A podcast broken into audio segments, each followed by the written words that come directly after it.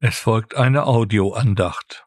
Mein Name ist Andreas Courier und jetzt herzlich willkommen zu einem neuen Wortbeitrag.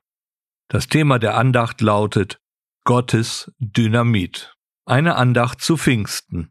Pfingsten stammt aus dem Altgriechischen und bedeutet 50. 50 Tage nach dem Passafest feierten die Juden ihr Erntedankfest auf Hebräisch Shavuot Interessant, dass Gott gerade an dem Erntedankfest seine Verheißung erfüllte, die Sendung des Heiligen Geistes zu den Nachfolgern Jesu. Es war zudem die Geburtsstunde der Gemeinde. Zum Thema lese ich aus dem 14. Kapitel des Johannesevangeliums die Verse 16 und 17. Es ist eine Verheißung Jesu. Und ich werde den Vater bitten, und er wird euch einen anderen Beistand geben, dass er bei euch sei in Ewigkeit, den Geist der Wahrheit, den die Welt nicht empfangen kann, weil sie ihn nicht sieht, noch ihn kennt. Ihr kennt ihn, denn er bleibt bei euch und wird in euch sein. Und ergänzend noch dazu aus dem 24. Kapitel des Lukas-Evangeliums, der Vers 49. Und siehe, ich sende die Verheißung meines Vaters auf euch. Ihr aber bleibt in der Stadt, bis ihr angetan werdet mit Kraft aus der Höhe. Und schon sind wir mitten im Thema. Die Verheißung des Herrn Jesus für seine Jesusleute ist die Zurüstung mit Kraft durch den Heiligen Geist. Kraft. Im Grundtext des Neuen Testaments steht dort der Begriff Dynamis und bedeutet wortwörtlich Vermögenskraft. Es umschreibt die Stärke, Gewalt, Macht und Kraft, aber auch Fähigkeiten. Der Heilige Geist im bildhaften Sinn, das Dynamit Gottes, macht aus verzagten Jesusleuten im wahrsten Sinne des Wortes begeisterte Diener Gottes. So erleben wir nun die wahr gewordene Verheißung aus dem alten Bund. Und ich werde meinen Geist in euer Inneres geben und ich werde bewirken, dass ihr in meinen Satzungen wandelt und meine Rechte bewahrt und tut. Aus dem Buch Hesekiel, Kapitel 36, der Vers 27.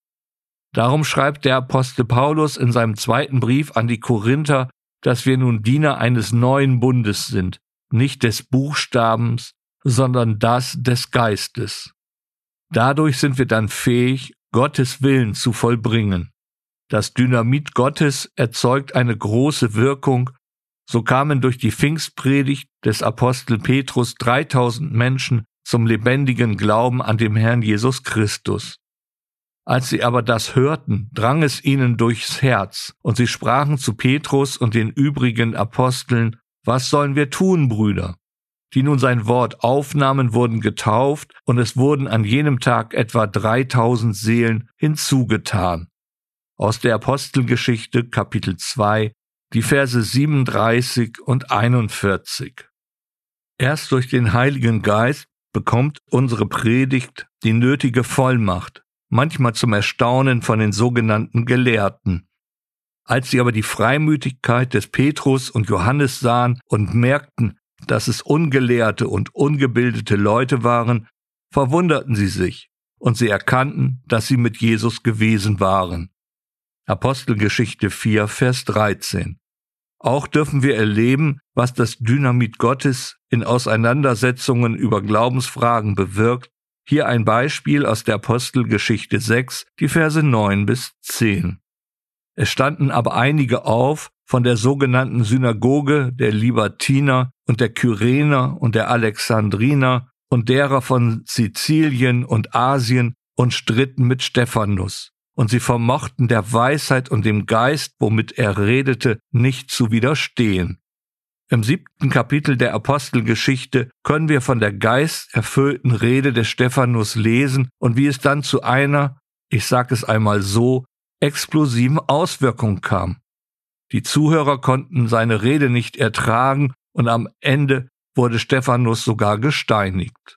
Er war der erste christliche Märtyrer auch dieser Auswirkung des Heiligen Geistes müssen wir uns bewusst machen. Das Dynamit Gottes macht uns leidensfähig. Und sie steinigten Stephanus, der betete und sprach, Herr Jesus, nimm meinen Geist auf.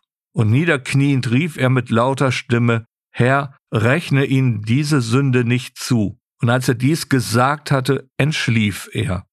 Apostelgeschichte 7, die Verse 59 bis 60. Anhand der genannten Beispiele können wir nun erfassen, wie wichtig der Heilige Geist, das Dynamit Gottes, in unserem Glaubensleben ist.